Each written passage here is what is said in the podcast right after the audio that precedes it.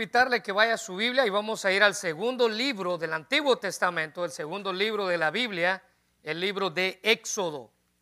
Así que, por favor, vaya conmigo al libro de Éxodo y hoy continuamos con nuestra serie Conquistando nuestras adversidades. Y hoy vamos a hablar acerca de enfrentar no problemas externos como lo hemos venido haciendo, sino ahora problemas internos, pensamientos, sentimientos y toda clase de cosas que pasan dentro de nosotros, problemas internos, enfrentando problemas internos. Vea conmigo la vida de uno de los hombres asombrosos en el Antiguo Testamento, como lo es la vida de Moisés. Éxodo capítulo 3, versículos del 11 al 14 dice, si lo tiene usted en su Biblia, entonces Moisés respondió a Dios, ¿quién soy yo para que vaya Faraón y saque de Egipto a los hijos de Israel? Y él respondió, ve, porque yo estaré contigo. Y esto te será por señal que yo te he enviado. Cuando tú hayas sacado de Egipto al pueblo, serviréis a Dios en este monte. Versículo 13. Digo Moisés a Dios, he aquí que yo voy a los hijos de Israel y les digo, el Dios de vuestros padres me ha enviado a vosotros. Si ellos me preguntaran cuál es su nombre, ¿qué les responderé? Y respondió Dios a Moisés, yo soy el que soy. Y dijo, así dirás a los hijos de Israel, yo soy, me ha enviado a vosotros. Ahora vaya conmigo, por favor, al capítulo 4, versículo 1. Capítulo 4, versículo 1. Entonces Moisés respondió diciendo, he aquí que ellos no me creerán, ni oirán mi voz, porque dirán, no se te ha parecido Jehová en, la, en, eh, Jehová, versículo 2. Y Jehová dijo, ¿qué es lo que tienes en tu mano? Él respondió, una vara. Él le dijo, échala en tierra y la echó en tierra y se hizo culebra y Moisés huía de ella. Entonces dijo Jehová a Moisés, extiende ahora tu mano y tómala por la cola. Y él extendió su mano y la tomó por la cola y se volvió nuevamente en una vara. Versículo 5, por eso creerán que se te ha parecido Jehová, el Dios de tus padres, el Dios de Abraham, Dios de Isaac y el Dios de Jacob. Ahora vaya conmigo, por favor, versículo 10 al 12. Entonces Moisés dijo a Jehová, ay Señor, nunca he sido un hombre de fácil palabra, ni desde que tú hablas a tu siervo, porque soy tardo de lengua y torpe, soy tardo en habla y torpe de lengua. Versículo 11. Y Jehová le respondió, ¿quién dio la boca al hombre? ¿O quién hizo al mudo o al sordo, al que ve y al ciego? ¿No soy yo, Jehová? Ahora pues ve y yo estaré con tu boca y te enseñaré lo que debes de hablar. Bueno, hoy vamos a hablar el quinto mensaje de esta serie titulada conquistando nuestras adversidades. Y en muchas ocasiones las adversidades son cosas externas, como ya lo hemos visto. Ya hemos hablado de un David que tuvo que enfrentar las expectativas de, de Samuel, tuvo que enfrentar las expectativas de Saúl e incluso tuvo que enfrentar las expectativas de su enemigo, como lo fue Goliat. También hablamos de un José que tuvo que enfrentar las circunstancias difíciles, siendo aborrecido por sus hermanos, luego vendido a Egipto, luego acusado falsamente, puesto en la cárcel de una manera injusta, pero Dios obró de manera impresionante en su vida. Luego hablamos de la vida de Nehemías, un hombre que a pesar de la posición en la que se encontraba, una posición de honra, de honor, dice la Biblia que él aceptó el llamado que Dios le hizo para tener una labor que parecía, entre comillas, imposible a los ojos de todos los demás. Una labor que había estado parada por tanto tiempo y que ya antes dos veces se había tratado de realizar. La reconstrucción de Jerusalén como ciudad y de los muros que resguardaban su tierra. Y por último, o la semana pasada, vimos la vida de Job, un hombre que tuvo que enfrentar a la pérdida a pesar que la Biblia lo describía como un hombre recto, temeroso de Dios y apartado del mal, que cabe mencionar que ninguna de esas cosas son una garantía para que usted y yo no vayamos a sufrir. El hecho de que usted venga a la iglesia y se porte bien y sea un buen niño o sea una buena niña, no es una garantía, dice la Biblia, que eso lo vaya a evitar a usted de pasar por pruebas. Job fue probado a pesar de que él era un hombre recto, temeroso de Dios y apartado del mal. Ya vimos circunstancias externas, pero ¿qué tal cuando las batallas o cuando los problemas son internos? ¿Qué tal cuando son cosas que nadie puede ver, pero que usted sabe que están allí? Cosas que vienen a su mente, cosas que aparecen en su corazón, cosas que así como esas ventanitas que aparecen en el internet, de repente hacen pop en su mente o en su vida. Esos son problemas internos. Son cosas que están dentro de nosotros. Algo así como sentimientos que usted sabe que están mal, pero a pesar de eso los tiene. Están allí. Algo así como pensamientos que usted sabe que están mal, pero a pesar de eso los tiene. Problemas que enfrentamos en nuestro interior. Alguien dijo, bien marcada esta frase, que la mente al final de todo resulta ser el campo de la batalla para el enemigo. La batalla que libramos por dentro y no por fuera las adversidades que tenemos dentro de nosotros. Básicamente somos nosotros mismos los que constantemente ponemos trabas para cumplir el propósito de Dios en nuestra vida. Y Moisés es un ejemplo claro de esto que quiero compartir con ustedes. Ahora, el nombre de Moisés significa sacado o rescatado de las aguas. Y eso es básicamente lo que su vida significaba. Moisés es uno de esos personajes que fueron escogidos por Dios para una labor que era mucho, mucho, mucho más grande que ellos, al mismo tiempo que estaban enfrentando cosas internas. Pero tuvo que enfrentar estas adversidades internas y cumplir así la labor que Dios le estaba encomendando.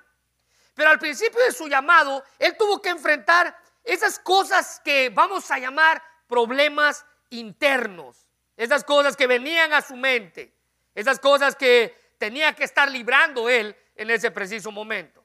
Sentimientos, pensamientos que lo detenían de cumplir así el propósito de Dios en su vida. Si usted se recuerda, la tarea de Moisés era una tarea enorme. Él tenía que no solamente rescatar al pueblo, sacar al pueblo de Egipto, que ya solamente eso era una gran chamba. No solamente tenía que sacar al pueblo, sino que ahora que el pueblo estaba libre de Egipto, libre de Faraón, libre de la esclavitud que por 450 años habían tenido, ahora él tenía que guiar a ese pueblo hacia la tierra prometida, la Canaán, la soñada, la tierra donde fluye leche y miel. La primera era un gran trabajo, la segunda era el doble de difícil. Nadie sabía dónde estaba esa tierra, nadie sabía lo que esa tierra les esperaba y eso fue lo que Moisés tenía que hacer. Nadie sabía lo que ellos iban a enfrentar en, al llegar allá y durante el camino hacia allá. Pero de lo que sí estaba seguro el pueblo es que esa tierra era donde ellos, donde Dios quería llevarlos. Y para ello utilizó la vida de uno de los hombres más grandiosos del relato bíblico, como lo fue la vida de Moisés. Hebreos capítulo 11, versículo 23, ah, nos describe un poco acerca de la niñez de Moisés. Dice la Biblia, por la fe Moisés, cuando nació, cabe mencionar que un niño no puede tener fe, así que aquí se está resaltando la fe de los padres de Moisés, Amram y Jocabed. Su mamá y su papá fueron hombres y fue un hombre y una mujer de fe, personas de fe. Ahora vea lo que dice el versículo. Por la fe Moisés, cuando nació, fue escogido por sus padres, fue escondido por sus padres por tres meses. Ahora subraya esta frase, por favor porque le vieron niño hermoso y no temieron al decreto del rey. El rey había decretado que todo niño varón tenía que ser ahogado en el río, tenía que ser echado al río, ese era el decreto de Faraón. Ella no quería más niños hebreos, así que encontró una solución. ¿Por qué no echamos a todos los niños varones que nazcan sin decirle a su mamá y a su papá? Simplemente agárrenlos y échenlos al río. La mamá de Moisés hizo caso al, al, mandato del rey, solo que ella lo puso en una canastita. Ella lo echó al río, ese fue el mandato, solo que no le dijo cómo lo iba a echar. Pero vea la frase esa, porque le vieron niño hermoso. ¿Sabe qué significa eso? No significa que el niño era bonito en sí, aunque probablemente lo era. Pero la nueva traducción viviente dice que era un hijo fuera de lo común. Había algo especial en ese niño. Ah, otras traducciones lo presentan como que el niño estaba favorecido. Y esa palabra favorecido tiene que ver con el favor que Dios había dado a la vida de este niño. Es decir, que en la providencia de Dios, Moisés tuvo una madre excepcional que demostró una gran habilidad y sagacidad al ocultarlo, dice la Biblia, por tres meses. Ella hizo lo que pudo para esconder el llanto del niño, para esconder al niño. Ella no quería hacerle daño al niño. Hecho capítulo 2, versículo 2 dice, la mujer quedó embarazada, hablando de la mamá de, ah, de, Moisés, y dio a luz un hijo, y al ver que era un niño excepcional, ahí la reina Valera vuelve a traducir un niño hermoso, lo escondió durante tres meses. Pero como ustedes saben, es imposible ocultar a un niño por tanto tiempo. Llegó a la edad después de tres meses que ella no pudo ocultarlo más y ella hizo una destreza en preparar una pequeña arquía, una más o menos como una canastita que le puso algo que le hiciera impermeable y puso al niño dentro de la canastita y lo dejó ir en el río. Ahora no piense en la actitud de ella, ella sabía dónde el río iba a llegar y el río iba a llegar donde la hija de Faraón, la princesa egipcia, se llegaba a bañar cada cierto tiempo. Vea conmigo, por favor, el capítulo 2 y versículo 3. Así que hágale una hojita atrás para entrar en contexto. Versículo 3. Pero no pudiendo ocultarlo más tiempo, tomó una arquilla de juncos y la calafateó, es decir, la impermeabilizó con asfalto y brea y colocó en ella al niño y lo puso en el canal a la orilla del río. Y la arquita o la barquita o la arquilla, como lo menciona, siguió la corriente del río y fue exactamente a las manos de la princesa que cada cierto tiempo llegaba a bañarse a ese lugar. Versículos 5 y 6. Y la hija de Faraón descendió a lavarse al río y paseándose sus doncellas por la ribera del río, vio en ella una arquilla en el carrizal y envió a una criada suya para que la tomase. Y cuando la abrió, vio al niño y he aquí que el niño lloraba y cuando el niño lloró, el corazón de esta mujer explotó.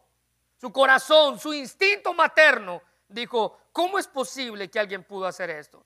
Y teniendo compasión de él, dijo, de los niños de los hebreos es este. Ni la mamá del niño, ni siquiera la princesa egipcia entendieron ni pudieron imaginar lo que significaba el hecho monumental de que ese niño había caído en sus manos. Del pueblo y de la humanidad, esa era la salvación. Dios estaba obrando a pesar de las adversidades que pudieron enfrentar. Así que ahora Moisés siendo ya parte de la corte de Faraón, siendo ya siendo ya parte de la familia real. La Biblia dice que Moisés era un líder nato, instruido en lo mejor de las tácticas militares de aquella época, estudiado en las mejores universidades de aquella región. Hechos capítulo 7, versículo 22 dice, y fue enseñado Moisés en toda sabiduría de los egipcios y era poderoso. Ahora vea esto, en palabras y obras. Es decir, que ese hombre tenía autoridad no solamente por lo que hacía, sino cuando hablaba. Cuando él hablaba, todo el mundo escuchaba. Sus, sus ah, créditos, sus méritos que él tenía atrás, sus medallas y todo lo que él pudo ganar, le daban la posición en la que estaba.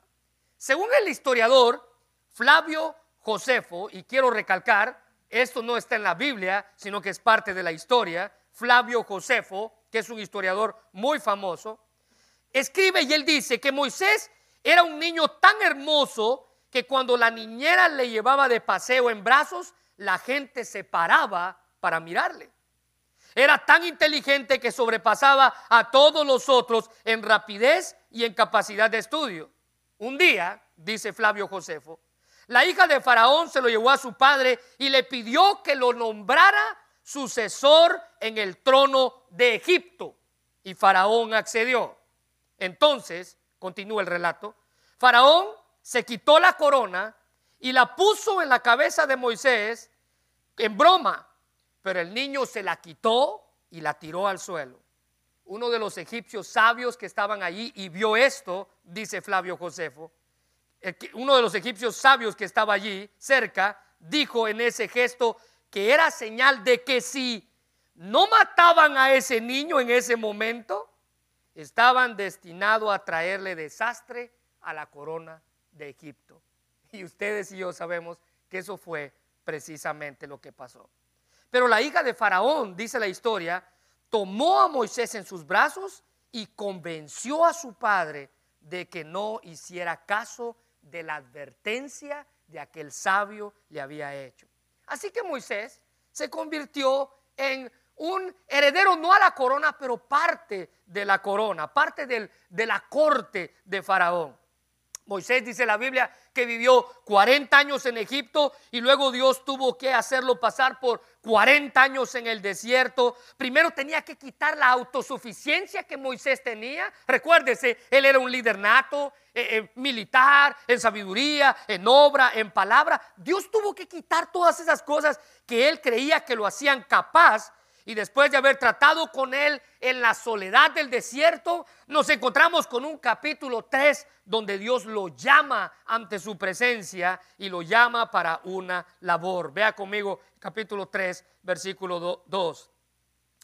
Y se le apareció el ángel de Jehová en una llama de fuego en medio de una zarza, y él miró y vio que la zarza ardía en fuego, pero la zarza no se consumía. Ahora, las zarzas eran comunes en aquella región y el hecho de que ésta se estuviera quemando era aún más común por el calor que había en aquella época. Pero lo que sorprendió a Moisés al ver esto fue que la zarza no se consumía, es decir, el fuego nunca se acababa, era algo que permanecía. Y este fue el acto que cautivó la mirada y la atención de Moisés. Versículo 3. Entonces Moisés dijo y vio, he visto ahora, vi esta grande visión, ¿por qué la zarza no se quema? Ahora, esto era tan diferente, su curiosidad lo llevó a examinar el hecho, pero Dios dice la Biblia que estaba en medio de la zarza queriendo tratar con él. Primero lo llama, versículo 4, Moisés, Moisés. Y cuando éste estuvo dispuesto a acudir a su llamado, heme aquí, Dios lo detiene. Versículo 5 no te acerques y le hace una petición, quita el calzado de tus pies. El quitar el calzado de sus pies era un acto de reverencia que daba de cuán indigno él era de estar frente a la presencia de Dios. Acercarse a él de una manera frívola mostraba una falta de respeto y de sinceridad. Y es entonces cuando comienza el diálogo. En medio de la zarza, Dios, Moisés al otro extremo, y es un diálogo que nos muestra la clase de llamado que Dios le hace a Moisés, pero no solamente eso, sino que también nos muestra la clase de problemas internos que éste padecía.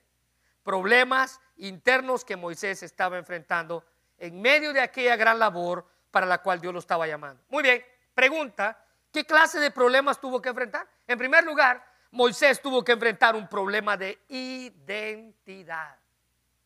Moisés enfrentó un problema de identidad. Dios sabía quién era él, pero parecía que Moisés no sabía quién era él. Versículo 11, capítulo 3, versículo 11. Entonces Moisés respondió a Dios, ¿quién soy yo? El problema de identidad lo vemos mostrado en la pregunta, ¿quién soy yo? ¿Quién soy yo para hacer esto? Y esa pregunta, en cierta manera, podía decirse que era una muestra de humildad, aunque no era una muestra de humildad, era una resistencia. Moisés estaba resistiendo al llamado que Dios le estaba haciendo. Su temor y su sentido de insuficiencia le estaban haciendo a él tener un problema interno. ¿Qué hubiera respondido usted si Dios en este momento le llamara a hacer algo que es mucho más grande que usted, algo que probablemente sobrepasa los límites de su vida, algo que está fuera de su alcance, algo que está fuera de sus brazos y de su mente. ¿Qué hubiera hecho usted? Moisés dice, ¿quién soy yo? Se nos olvida, hermanos, que cuando Dios nos llama a hacer algo es porque Él nos va a capacitar también. Él no manda a nadie en sus propias fuerzas sin darle lo que necesita para enfrentar cualquier circunstancia de la vida. Pero en muchas ocasiones tendemos a pensar que en medio de la batalla, en medio de nuestras batallas, en medio de nuestros problemas, Dios nos deja solos. Tendemos a pensar eso. Dios, ¿dónde estás ahorita que estoy pasando por esta situación? Y cuando pensamos en temor para enfrentar una tarea, hay otro hombre que se viene a nuestra mente, un hombre llamado Gedeón, un buen ejemplo. En medio de su temor y de su insuficiencia fue Dios quien le dio el valor y lo capacitó, dice la Biblia, con el poder de su espíritu. Jueces capítulo 6, versículo 34, cuando aquel hombre atemorizado que se estaba escondiendo de sus enemigos, que puso excusas para enfrentarle, mire lo que dice la Biblia en el versículo 34, entonces el espíritu de, de Jehová vino sobre Gedeón. Y cuando éste tocó el cuerno, todo el pueblo se reunió. Ahora ve esa frase, vino sobre, significa envolver o ponerse un vestido. Es decir, que el Espíritu Santo lo envolvió y lo capacitó para la labor que tenía que enfrentar. Hermanos, muchas veces no nos conocemos a nosotros mismos y nos creemos incapaces de cumplir la tarea que Dios nos ha encomendado. ¿Alguna vez le ha pasado? ¿Alguna tarea que Dios le ha dado? ¿Algún plan que Dios tiene para su vida? Pensamos que no somos lo suficientemente buenos, hábiles, o ve esto, santos, capacitados. Hermanos, no es lo que nosotros podamos hacer, sino lo que Él hace a través de nosotros. El doctor Adrian Rogers decía el plan de Dios es usar gente ordinaria con talentos ordinarios para hacer cosas extraordinarias a través de ellos y así Él recibir la gloria. Dios sabía muy bien quién era Moisés, el que no sabía quién era era Él mismo. El problema era el que Él no sabía quién mismo Él era. El doctor MacArthur dice que esta frase fue una expresión de insuficiencia. ¿Quién soy yo para una misión tan difícil. No se sentía adecuado para la tarea, para la tarea monumental que tenía que hacer. A él le parecía que el llamamiento no era para servir a Dios en lo que fuera fuerte, sino lo, que era débil. Vea, Moisés estaba diciendo, mira Dios, tú no me estás llamando a lo que yo estoy capacitado, tú me estás dando algo que yo ni siquiera sé cómo hacerlo. ¿Sabía usted que Pablo también se encontró en esa situación? Claro, es un Pablo es un claro concepto de no pensar de sí mismo, creerse más, dice, de lo que era bueno para hacer por medio de Dios.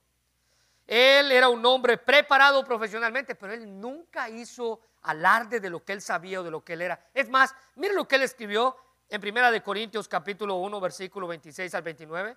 Pues mirad, hermanos, vuestra vocación, subraye esto, por favor, que no sois muchos sabios en la carne, Pablo dice, allí estoy yo.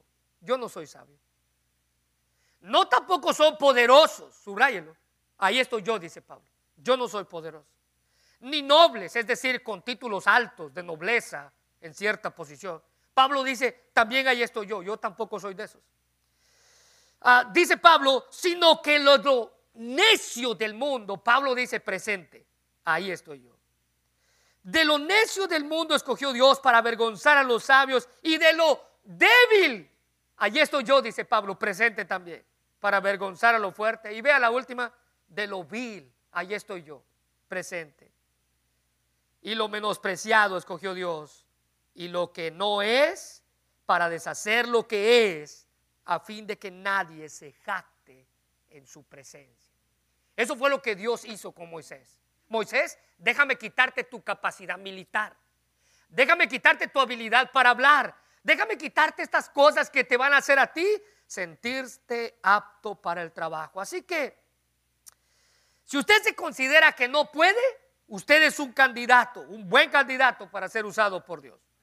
Pero si usted se considera que puede, usted también tiene oportunidad, pero Dios tiene que trabajar un poquito más en su vida.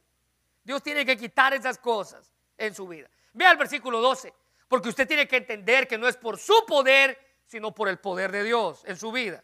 El versículo 12, Dios le dijo, ve porque yo estaré contigo. Yo voy a ayudarte. Esta es una promesa, hermanos, que da aliento a todos los que hemos sido llamados para hacer algo más grande que nosotros. Es como si Dios dijera, no debes preocuparte tanto, Moisés, yo estoy contigo. Mira, no importa quién eres tú, lo importante es quién soy yo. Y yo voy a sacar a mi pueblo, no tú. Si Dios hubiera querido contestarle a Moisés esa pregunta de quién soy yo, directamente Dios le hubiera dicho, tú no eres nadie. Pero yo soy todo lo que tú necesitas. No debemos poner este problema de identidad, hermano, en medio de una decisión que usted debe de hacer, que usted debe tomar para con Dios y su vida. ¿Alguna vez se ha sentido usted indigno de que Dios lo haya escogido para hacer algo en su obra? Todos hemos estado en esa posición. Pero recuerde que quien lo llamó también le prometió estar con usted todos los días. En medio de cualquier adversidad que tengamos que enfrentar, es Dios quien nos ha prometido su presencia. Podemos confiar en su amor. Ahora ve el segundo problema que Moisés tuvo que enfrentar, problema interno. El segundo problema fue un problema de comunión, un problema de comunión. Mira el versículo 13, por favor. Digo Moisés a Dios, he aquí que yo voy a los hijos de Israel y les digo, el Dios de vuestros padres me ha enviado a vosotros. Si ellos me preguntaran cuál es su nombre, ¿qué les responderé? ¿Cuál es tu nombre? El problema de comunión lo vemos representado o reflejado a través de la pregunta, a ver Dios, ¿cómo te llamas? ¿Cómo te llamas? ¿Quién eres tú? Y esta es una pregunta no hipotética, sino discreta y práctica. Si él va al pueblo en el nombre de Dios, el pueblo le iba a preguntar, ¿cuál Dios? ¿Cómo se llama? Entendiendo que en Israel, queridos hermanos, el nombre de una persona significaba la naturaleza de esa persona, el carácter de esa persona, los atributos de esa persona, en sí significaba todo su ser. Lo que el pueblo le iba a preguntar es, ¿cómo es este Dios que te envió? ¿Cómo se llama? ¿Qué hace? Moisés no conocía a Dios. Dios conocía a Moisés, pero pareciera que Moisés no se conocía a él mismo, ni tampoco conocía a Dios. Él estaba enfrentando un problema, porque no sabía quién verdaderamente era Dios.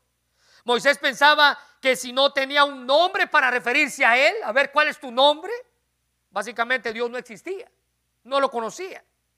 Dios conocía a Moisés, pero parecía que él no conocía a Dios. Miren lo que dice el versículo 4, por favor. Capítulo 3, versículo 4 dice, viendo Jehová que él iba, le dijo, ven, y le llamó por su nombre. Pero Moisés no tenía un nombre para referirse a Dios. Dios había tratado con Moisés de una u otra forma y a pesar de que él sabía de que Dios quería hacer algo con él, el hecho en él es que él no quería hacer lo que Dios le estaba pidiendo que hiciera. Se enfrentó con el problema de tener una falta de comunión con Dios. Esto es no conocerlo. El pueblo, al igual que él, se habían olvidado de Dios. Ellos pensaban que Dios ya los había abandonado y que por eso estaban en la esclavitud. Por eso estaban sufriendo tanto en esa tierra extraña. Este problema de comunión no pasa en nuestra vida cuando constantemente estamos aprendiendo de Él, pero sabe, pasa en nuestra vida cuando nos alejamos de tener compañerismo con Él, de leer su palabra, de buscarle cada día, de no asociar lo que me, pasa alrededor mío con su voluntad, sino con la suerte o con el destino. Dios sigue obrando en mi vida y lo seguirá haciendo hasta el día en que yo me muera. Se nos olvida que Él nunca se aleja de nosotros, pero nosotros tendemos a huir de Él en el momento de nuestra prueba. Y sabe, esto lo vemos reflejado desde la creación. ¿Se recuerda de Adán y Eva? Lo primero que hicieron ellos cuando escucharon a Dios después de que pecaron fue huir. Génesis capítulo 3, versículo 8 al 10. Y oyeron la voz de Jehová Dios que se paseaba en el huerto al aire libre, y el hombre y su mujer se escondieron de la presencia de Jehová Dios entre los árboles del huerto. Mas Jehová Dios llamó al hombre y le dijo, ¿dónde estás? Y él respondió, oí tu voz en el huerto y tuve miedo porque estaba desnudo. Lo primero que hicieron fue correr, esconderse.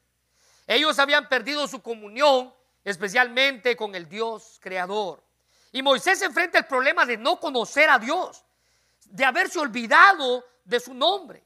Y así, de esta manera, él pone como excusa esto para evadir la responsabilidad que Dios le estaba delegando de liderar a su pueblo a la tierra prometida.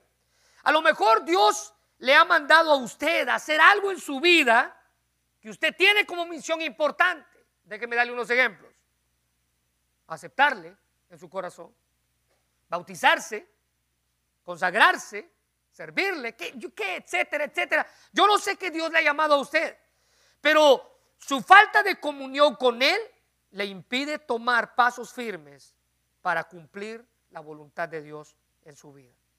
Estamos tan acostumbrados a evadir la responsabilidad que Dios frecuentemente nos habla, nos llama la atención, pero no atendemos a su voz. Entre más nos alejemos del objetivo que Dios tiene para nuestra vida, más eh, en mal estado nos vamos a sentir. Peor nos vamos a sentir. Entre más usted trate de alejarse del propósito de Dios para su vida, más miserable se va a sentir. Si no, pregúntele a Jonás. ¿Se recuerda de Jonás? Es de profeta al cual Dios le dijo, ve para allá, y él se fue en sentido contrario. Déjeme leerle sus palabras. Ahora escuche, escuche bien. Esto que le voy a leer, Jonás lo dijo desde el vientre del pez, no fuera del pez, adentro del pez. Pudo haberlo hecho afuera del pez, pero no, él escogió hacerlo adentro del pez. Jonás capítulo 2, versículo 1 y 2. Entonces Jonás oró al Señor, su Dios, desde el interior del pez. Subraya eso, por favor. Y dijo, en mi aflicción clamé al Señor, y él me respondió, desde la tierra de los muertos te llamé, y tú, Señor, me escuchaste. El problema no era que Dios no lo había escuchado a él. El problema es que él no había escuchado a Dios. Dios le dijo, vete para acá y él se fue en sentido contrario. Hermanos, Moisés creyó que exponer este problema, él podía convertir este problema de no conocer a Dios en una excusa. Y Dios iba a tener consideración de él y de su misión. Ay, pobre hijo, tú no me conoces, no te preocupes, vete, voy a escoger a alguien más. Para Dios no funciona así. Dios nos capacita, Dios nos respalda. Pero él, al igual que todo el pueblo, creían que Dios estaba ausente y que todos los años, en todos estos años de esclavitud, Dios no había podido ayudarles. Lo que Moisés no entendía es que Él era la ayuda. Lo que Moisés no entendía es que la ayuda iba a venir por medio de Él. Así que al ver su problema de comunión y mostrarle a Dios lo que debía decir, quién le envió, él usó lo que para los judíos era considerado el nombre sagrado de Dios. Mira el versículo 14, si es tan amable conmigo. Y él, y respondió Dios a Moisés, escuche bien esto, yo soy el que soy. Y dijo, así verás a los hijos de Israel, yo soy, me ha enviado. Esto era el nombre sagrado de Dios. En el hebreo son cuatro consonantes, no vocales. Y-H-W-H. Para los hebreos este era el nombre impronunciable de Dios, que literalmente significa yo soy el que es y yo soy el que será, el siempre existente, el mismo Dios de todas las edades. Yo soy el que soy. Esto no solo tenía que darle ánimo a Moisés, sino fortaleza. Dios estaba diciendo, yo voy a estar contigo siempre, no hay problema interno. No hay problema externo que vayas a enfrentar que yo no vaya a estar contigo. Yo voy a estar contigo. Yo soy el que soy. Debemos recordar, hermanos, que Dios nos compró a nosotros con un precio, un precio de sangre. Primera de Corintios 6:20 dice, porque habéis sido comprados por precio, glorificad pues a Dios en vuestro cuerpo y en vuestro espíritu, los cuales son de Dios. Si usted tiene algún problema de comunión, acérquese a Él. La Biblia dice que si hay algo que vamos a poder encontrar en Dios es perdón, comprensión y unos brazos abiertos para recibirnos cada vez que nos acerquemos a Él después de que hayamos fallado. Salmos capítulo 51, versículo 17. David, en medio de su dolor por haberle fallado a Dios, él escribe, los sacrificios de Dios son el espíritu quebrantado al corazón contrito y humillado, no despreciarás tú, oh Dios. En tercer lugar, Moisés tuvo que enfrentar un problema de confianza. Un problema de confianza. Él no podía confiar en Dios, a él le costó confiar en Dios. Mire capítulo 4, versículo 1. Entonces Moisés respondió diciendo, he aquí que ellos no me creerán, ni van a escucharme, porque dirán, no, a ti qué se te va a andar apareciendo Dios. Ahora Moisés enfrenta un problema de confianza. Ellos no me creerán. Y este se convertía en un problema serio, ya que la credibilidad eh, y la confianza era esencial para Moisés y para guiar al pueblo.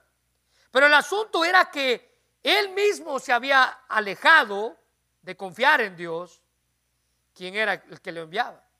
Y así hay muchos cristianos hoy en día que no confían en Dios o han dejado de confiar en Él por las circunstancias de la vida. Dejaron de confiar porque no entendieron cómo Dios obró mientras ellos estaban pasando por un problema. Dejaron de confiar. Dijeron, ¿para qué confío en un Dios que nunca está presente? O tal vez dejaron de confiar porque Dios guardó silencio en medio del problema. La confianza de Moisés fue más empujada por lo que los demás pudieran decir que por lo que Dios pudiera decir.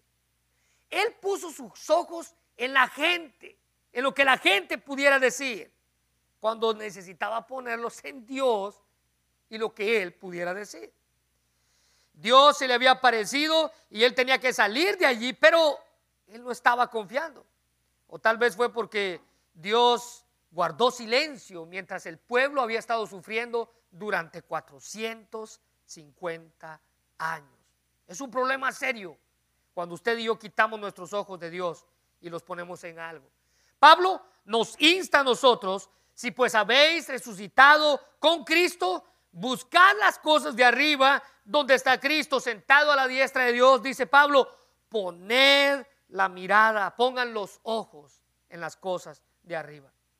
El pueblo de alguna manera estaba cómodo en Egipto. Ellos tenían todo lo que necesitaban.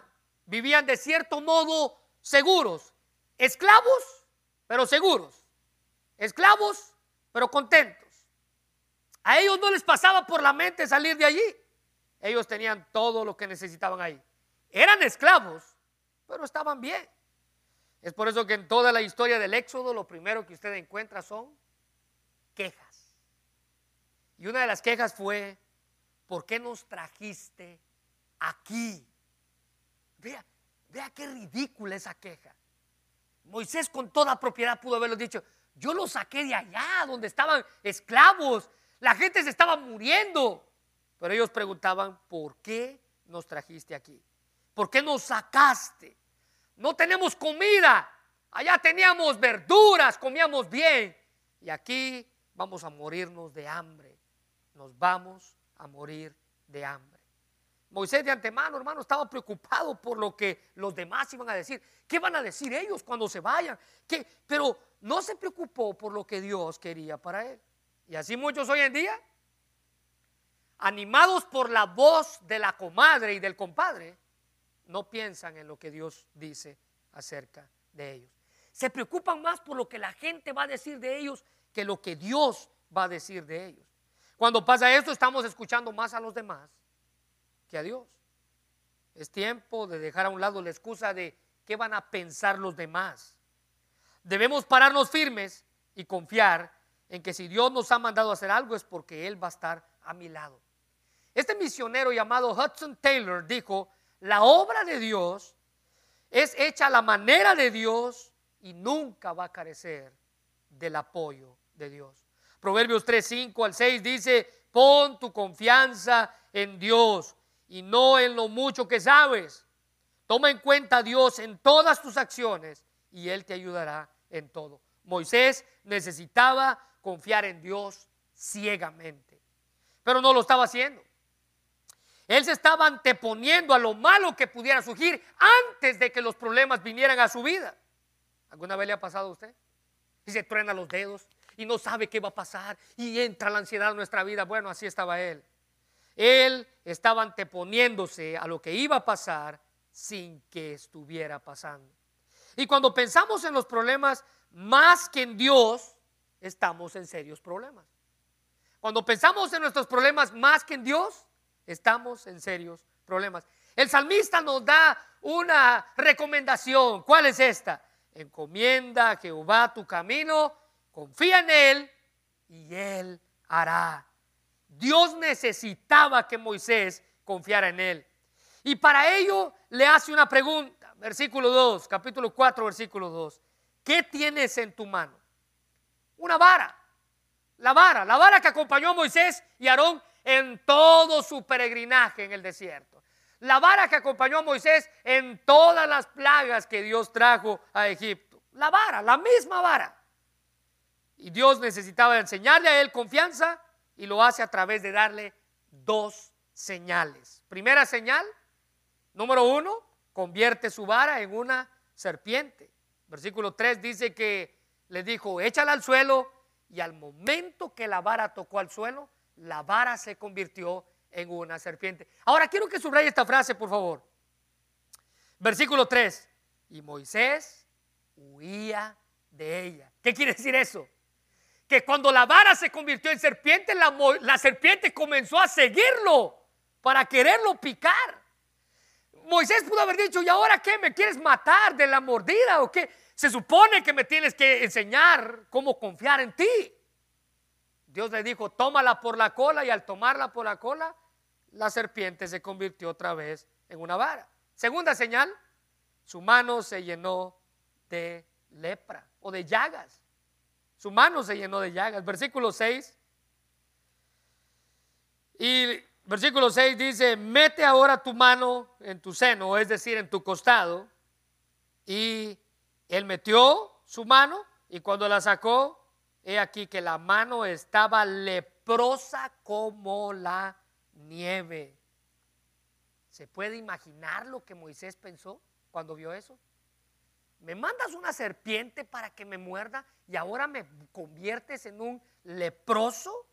Bueno, era hora de que él empezara a confiar en Dios. Ahora es interesante notar, ves estas dos señales, produjeron en Moisés cierta medida de dolor. ¿Sabe qué significa eso? Que Dios quiere que confiemos en Él a pesar del dolor. Mira el versículo 8 y 9. Si aconteciere que el pueblo no te creyere por la primera señal, no te preocupes Moisés, aquí está la segunda señal, versículo 9, la segunda señal, estas van a servir de testimonio dentro del pueblo. Déjenme citar nuevamente a Hudson Taylor. Dios usa a hombres que son lo suficientemente débiles y frágiles como para apoyarse en Él. Moisés necesitaba apoyarse en Dios. Y por último, el cuarto problema interno que Moisés tuvo que enfrentar fue un problema de discapacidad. Aunque la discapacidad es externa, este es un problema interno, porque al final no fue un problema. Versículo 10, véalo conmigo, por favor. Entonces dijo Moisés a Jehová, ay Señor, nunca he sido un hombre de fácil palabra, ni antes ni después que tú hablaste a tu siervo, porque soy tardo en el habla y torpe en la lengua. Así que Moisés había enfrentado toda clase de dudas y problemas internos, convirtiéndolos en excusas para hacer la voluntad de Dios, viendo cómo Dios mismo le daba solución a cada uno de ellos. Ah, este es tu problema, déjame darte la solución. Ah, este es tu problema, aquí está la solución. Este es tu problema, aquí está la solución. Moisés no tuvo otro recurso que una posible discapacidad al momento de hablar. Una traducción dice, ¿ves mi problema? No puedo hacerlo. No puedo hacerlo. ¿Ves lo que me está pasando? Soy tartamudo. Si pudiéramos evaluar, hermanos, cada uno de los problemas que Moisés enfrentó y determinar cuál era el suficientemente excusable, pudiéramos decir que este sí lo era, ya que era una incapacidad. Dice la Biblia, soy tardo de lengua y torpe al hablar. Se me traba la lengua, dice la nueva traducción viviente, se me enredan las palabras. Y la palabra de Dios para todos dice, soy lento y aburrido cuando hablo. ¿Se recuerda que eso no es lo que Hechos 7 dice? Moisés era un hombre poderoso en palabra y en obra. Una traducción dice, soy pesado de la boca y pesado de la lengua. Y no solamente ahí usó esa excusa, sino que en Éxodo capítulo 6, versículo 12, vuelve a hacer mención de este problema. Y respondió Moisés delante de Jehová, y aquí los hijos de Israel no me van a escuchar. ¿Cómo pues me escuchará Faraón? Subraya esto, siendo yo torpe de labios. Podríamos decir que este es un problema genuino, pero no así para Dios. Moisés veía esto como una desventaja, una especie de discapacidad que le estorbaría para hacer el trabajo que Dios le había mandado hacer. Y con esta expresión, él no consideraba, no se consideraba un portavoz elocuente, alguien que ah, pudiera hablar con facilidad. Y él usó esto para protestar delante de Dios. Dios, ¿qué no ves lo que estoy pasando? No puedo hacerlo. Parece que el problema estaba no tanto en hablar, sino en su deseo de cumplir la voluntad de Dios. Moisés se enfrentó un problema interno a batallar en contra de su voluntad. La voluntad de Dios era la que él tenía que cumplir. Dios, hermanos, conoce nuestras deficiencias físicas, espirituales y emocionales, problemas internos. Dios los conoce, pero a pesar de eso, Él piensa en nosotros. Él nos tiene en su mente para un trabajo especial a pesar de que Él conoce sus problemas. Una misión única. Además, Él tiene el poder para ayudarnos a superar cualquiera que sean nuestras limitaciones. Pablo expone una limitación que al final se convirtió en su más grande bendición. Él dice la Biblia en 2 Corintios 12 del 9 al 10 y se me ha dicho, bástate mi gracia porque mi poder se perfecciona en la debilidad. Pablo estaba hablando de ese aguijón que él tenía y como Dios le dijo, mira, tú no te preocupes, mi poder se perfecciona cuando más débil. Por tanto, dice Pablo, vea la conclusión que él llegó. Vea la conclusión que Pablo llegó. Por tanto, de buena gana me gloriaré más en mis debilidades para que repose sobre mí el poder de Cristo. Versículo 10, por lo cual, por amor a Cristo, me gozo en las debilidades en afrentas, en necesidades, en persecuciones, en angustia. Ahora subraya esto, porque cuando soy débil, entonces soy fuerte. Moisés estaba tratando de agarrarse de este, entre comillas, problema físico que era más interno para evadir su responsabilidad. Responsabilidad que se le estaba delegando. ¿Sabía usted que Moisés no fue el único que quiso usar este problema como una excusa para cumplir la voluntad de Dios? Jeremías también lo hizo. En Jeremías capítulo 6, versículo, capítulo 1, versículos 6 y 7, dice, yo le respondí, Jeremías hablando, ay Señor mi Dios, soy muy joven y no sé hablar, porque el Señor, pero el Señor me dijo, no digas soy joven, porque vas a ir a donde yo te envíe y vas a hacer lo que yo te ordene. Así como Dios le dio una solución a Jeremías a su problema, Dios le estaba dando una solución al problema de Moisés. La respuesta de Dios revela el poder de Dios. Mira el versículo 11, si es tan amable conmigo. Cuando Moisés le dice, soy tardo en, hablar, soy torpe de lengua, vea cuál fue la respuesta de Dios que revela el poder de Dios. Versículo 11. Y Jehová respondió, ¿quién dio la boca al hombre? ¿O quién hizo al mudo o al sordo o al ciego o al que ve? ¿No soy yo Jehová? ¿Sabe? Dios respondió con tres preguntas retóricas. Usted se recuerda, que le he mencionado muchas veces, una pregunta retórica es una pregunta que no necesita respuesta, porque la respuesta está en ella misma. Y la respuesta de Dios es, ¿quién le dio la boca al hombre? La respuesta es, pues tú. ¿Quién hizo al sordo, al mudo? Pues tú. ¿Quién hizo al que ve o al que no ve? Pues tú. ¿No soy acaso Dios? Todo lo que necesitaba era un poco de ayuda. ¿Y quién mejor que Dios para ayudarlo y para decirle las cosas correctamente? Mira el versículo 12. Ahora pues ve y yo estaré, no contigo, sino ahora voy a estar con tu boca, si ese es tu problema. No voy a estar contigo, ahora voy a estar con tu boca, si ese es el problema. Y te enseñaré lo que debes hablar.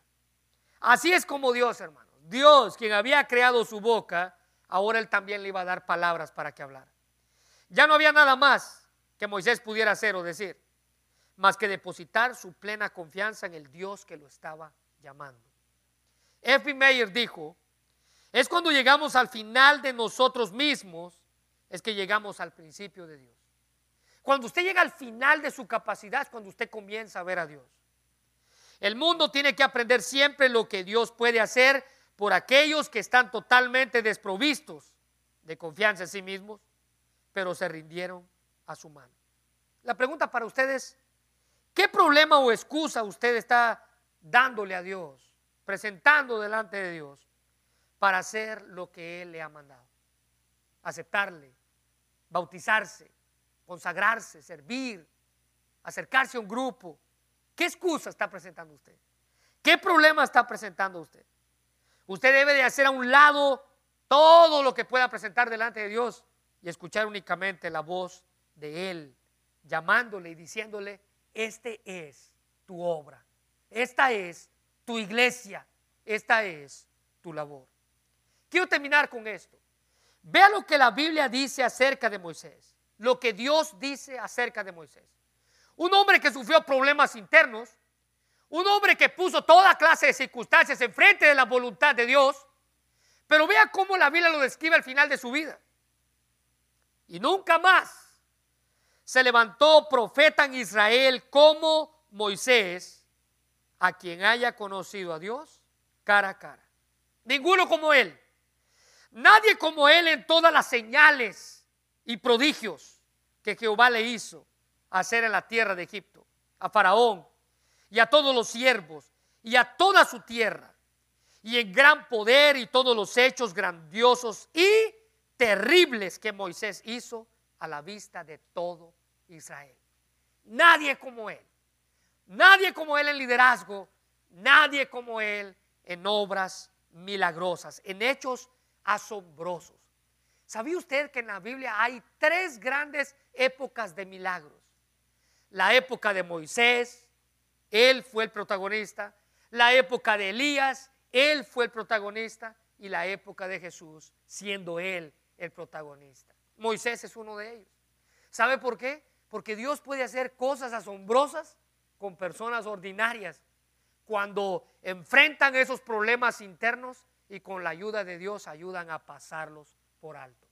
Probablemente usted está pasando algún problema interno, algún sentimiento, algún pensamiento, algo que está en su vida, que está bombardeando su corazón y su mente. Déjeme decirle algo. Usted necesita entregárselo a Dios y dejar que Él venga y así como lo hizo con Moisés, le ayude a usted a sobrepasar esa dificultad en su corazón. Quiero invitarle a que cierre sus ojos. Vamos a orar, Señor. Te damos gracias, Padre, por este momento y gracias por el privilegio que nos das de escuchar tu palabra. Necesitamos escucharla, Señor. Y en este preciso instante, en el que probablemente estamos enfrentando algún problema interno, gracias por haber escuchado la vida de este hombre. Que a pesar de las dificultades que pudo enfrentar, tú estabas allí para él. Y cada problema que él enfrentó, eras tú mostrándole, yo voy a estar contigo. Yo voy a estar contigo. Tú no te preocupes, solo comienza a caminar. Haz mi labor, haz lo que te estoy diciendo que hagas por mí. Solamente ve y saca a este pueblo. Señor, pero ¿quién soy yo? Moisés, no eres, ¿quién eres tú? Es quién soy yo para ti. Señor, pero ¿cuál es tu nombre? Mi nombre es el que siempre va a existir, que es, el que era, el que siempre será. Y así en cada problema, Dios, que Él pudo presentar, tú siempre le diste el aliento para seguir adelante valor y el coraje para hacer tu obra. Mi Dios, queremos pedirte que esa sea nuestra actitud. Gracias por tu palabra. A pesar de las dificultades que podamos enfrentar, eres tú quien nos da el poder y la sabiduría para seguir adelante. Hermano, esto es para usted. Cualquier problema interno que usted pueda estar enfrentando en este momento, algún pensamiento, algún sentimiento que está allí para usted y que le bombardea su mente, su corazón. Entrégueselo a Dios. Dígale, Dios, ya me he dado cuenta que con esto yo no puedo. Pero tú sí. Dios, ya me he dado cuenta que con esto yo no, yo no, no puedo hacerle frente, pero, pero tú sí. Te pido que me des la fortaleza para hacerlo. Y no se detenga en cumplir aquello que Dios le ha encomendado. Dios, gracias por tu palabra. Nos da aliento, nos da fortaleza y nos ayuda a seguir adelante. Nuestra oración es que seas tú quien nos ayude medio de cualquier problema interno que podamos estar enfrentando. Gracias por tu amor a nosotros en el nombre de Jesús.